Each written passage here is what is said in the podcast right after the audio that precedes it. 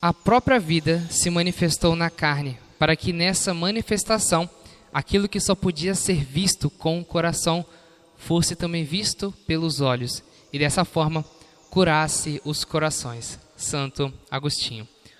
Caríssimo irmão, este é o podcast A Santa Igreja Católica.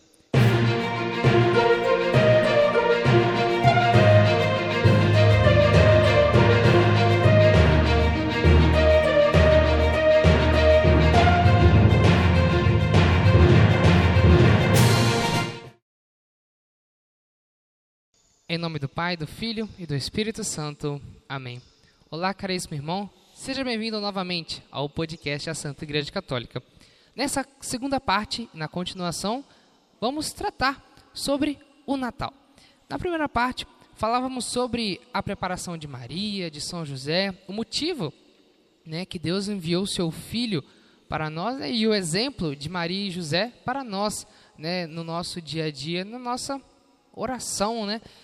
E hoje continuamos com a presença do nosso grande amigo e querido Frei Sérgio. Seja bem-vindo novamente, Frei. É um prazer enorme. É um grande prazer estar aqui novamente também e participando e colaborando com esse momento de formação, de encontro para todos vocês.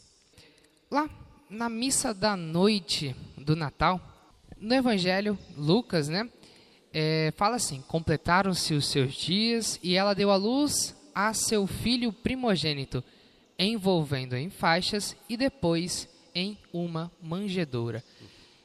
Qual o significado da manjedoura? Eu acho que antes de eu explicar o significado da manjedoura, eu vou dar algumas sugestões, se me permite.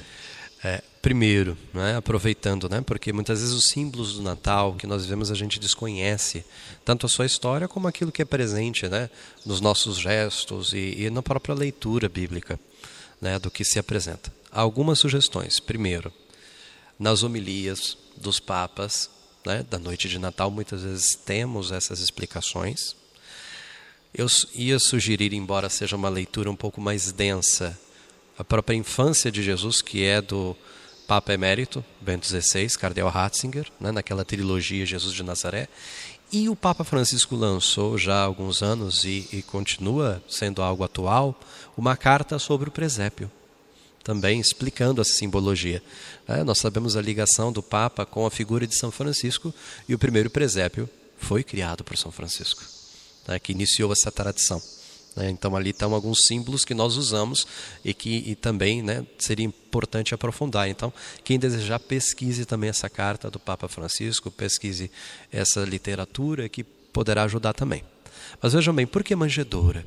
A manjedoura ali, que, que está ah, representada, né, onde, onde o Cristo nasce, e inclusive no presépio também a gente tem a figura dos animais, né, é o lugar do alimento, é o lugar em que eles se alimentavam.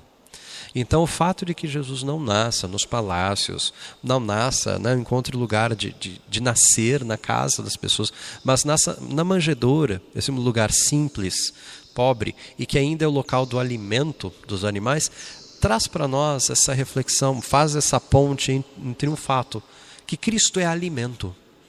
Em que sentido? É o alimento da Eucaristia. Entendeu? É, é ele é alimento para a nossa alma. Né? Quem não comer da minha carne e não beber do meu sangue não terá a vida em si.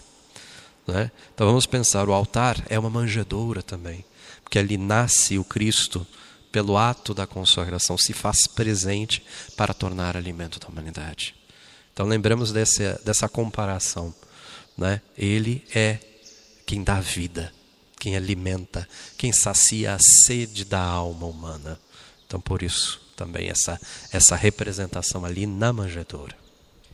Eu lembro também de quando eu ainda fazia catequese, minha catequista falava assim, ó, é, quando você vai comungar, e vai comungar com a Eucaristia na mão, você coloca a mão direita embaixo e a mão esquerda em cima e as suas mãos elas vão se transformar numa manjedoura, recebendo Cristo nas suas mãos, que é o alimento para a gente. Sim. Muito bem. A gente volta depois, agora, na, naquele mesmo versículo que fala: completaram-se os seus dias e ela deu à luz a seu filho primogênito, envolvendo em faixas. Uhum. Essas faixas também têm um significado. Qual seria também esse tem, significado? Também tem. Como eu disse, se nós olharmos o texto bíblico e, e toda a representação ali, não está por um acaso. Mas qual é a representação, qual a ponte que nós podemos fazer? Lembremos da morte em Cristo, que ele é depois da cruz deposto, né? ele, ele também, o seu corpo é preparado e envolto também. Né? Até nós temos a, a, o sudário, né? que é o pano que envolveu o corpo de Cristo. Então aqui existe uma ponte entre o nascimento e a paixão. Né? Ele é, é como disséssemos, por que este menino nasceu? Nasceu para dar a vida por nós. E é ali que se cumpre, então, a sua missão. Se cumpre definitivamente né, a, a missão do Redentor. Na morte que dá a vida para nós. A vida que nos visita em Cristo, né, em que se faz um de nós, mas para que na cruz nos redima, nos salve. E é claro, não permanece na cruz, porque vence a morte com a ressurreição. Então, essa é a ligação. Então, esse, essas faixas também nos protegem né, a todo momento. Caríssimo irmão, passamos agora para o momento do nosso comercial. Momento que vamos lembrar dos nossos patrocinadores que ajudam a manter este podcast e a chegar até você com a melhor qualidade possível.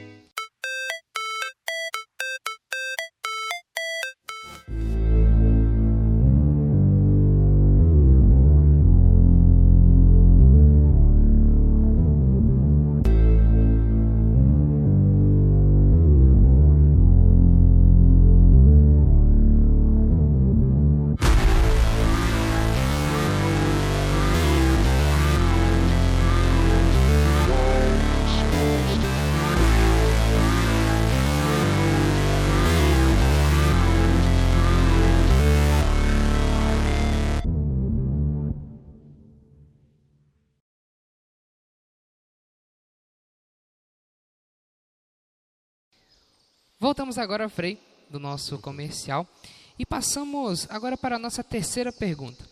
Tendo, pois, Jesus nascido em Belém de Judá, no tempo do rei Herodes, eis que os magos vieram do Oriente a Jerusalém. Uhum. É, perguntaram a eles: Onde está o rei dos judeus que acaba de nascer?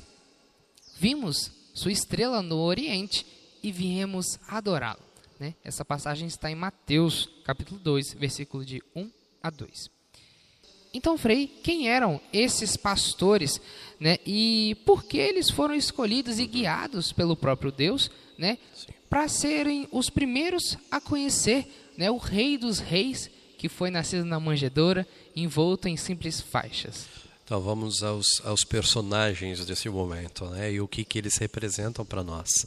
Quando nós falamos dos pastores, nós temos que entender algumas coisas. Primeiro, por causa do ato, né, de que eram, sim, então, pessoas mais pobres, mais simples, despojadas. Então, é claro, o ato de que o Cristo veio por todos, veio para os mais pobres e a eles se manifesta primeiro. Né? Ele não nasce no palácio, nasce na pobreza da manjedoura. Né? E também são estes que, primeiramente, são sensibilizados pela sua presença escutam, percebem e acorrem até ele. Né? Então, representa isso. Outro fato, pastores. São os pastores que vão encontrar o pastor dos pastores. Porque também é uma figura bíblica lá do Antigo Testamento. Né? O, o Deus que é como pastor de Israel. E o verdadeiro pastor é Cristo. Né? Então também tem ali o peso desta imagem presente ali. Né? Estes encontram o verdadeiro pastor de todos os pastores, que é Jesus. E também, pegando os magos, né, que você citou, os reis magos, que viriam de povos distantes, simboliza a universalidade da salvação. O Cristo veio, sim, nasceu como um judeu, nasceu ali na, na, religião judaica e era o povo escolhido, mas veio para toda a humanidade. É por isso que esses povos distantes, simbolizados na imagem dos reis, como a tradição nos conta, representam outros povos. O Senhor veio para salvar toda a humanidade. Veio para os judeus, mas veio para os gentios. E isso nós vemos até na própria igreja. Né? Os apóstolos pregam aos judeus, mas também quantos, né, da sua, até na tradição narra que também pregaram outros povos, e temos um São Paulo, que é um grande exemplo daquele que levou o evangelho além né, do judaísmo para todos os gentios, todos os povos. Então, isso tudo está representado aqui. A gente também pode lembrar né, que os pastores, como eram simples, né, Cristo veio para os pobres, né, os pobres em espírito, os pecadores, né, os doentes. Né? Então, caríssimo irmão, chegamos agora ao fim do nosso episódio sobre o Natal. E agora peço ao Senhor Frei que possa nos deixar uma mensagem, uma mensagem de fé sobre como celebrar de forma, de forma mais profunda o Natal de Nosso Senhor. Muito bem. Esse tempo do Natal, precedido por essa preparação que o Advento, nos chama a, a viver a esperança. Né? A esperança do, do, do Cristo que virá chegar. A esperança da salvação. E isso é algo que nós temos que guardar no nosso coração. Né? Esse sinal de esperança, de alegria. Né? Não estamos sós. O Senhor nos visitou em Cristo. Então, é, e até mesmo né, a palavra de Deus nos fala, né? É o Emanuel, Deus conosco. Não estamos sós. Isso deve ser motivo de alegria para nós. Motivo de alegria, de esperança e de vivermos, claro, nessa expectativa. Porque algo que também esse tempo de advento nos fala é que houve uma primeira vinda na carne, haverá uma segunda vinda na glória. Entre uma e outra, nós temos que estar atentos para a visita que Deus nos faz de tantas formas ao longo da nossa vida. Nos nossos irmãos, como você disse, nos mais pobres, nos pecadores, nos fragilizados, nos doentes, também na palavra de Deus, também nos sacramentos, como já mencionamos, o Cristo alimento, sobretudo na Eucaristia. Ali Deus nos visita ao longo de nossa vida, para que nós possamos viver a alegria de reconhecer que fomos visitados por Cristo na encarnação e que nós fazemos memória no Natal. E viver a feliz expectativa, com esperança, como viviam os cristãos, Maranatá, vem Senhor Jesus, do seu retorno glorioso, devemos saber acolher as visitas de Deus que se dá neste intermédio ao longo de nossa vida.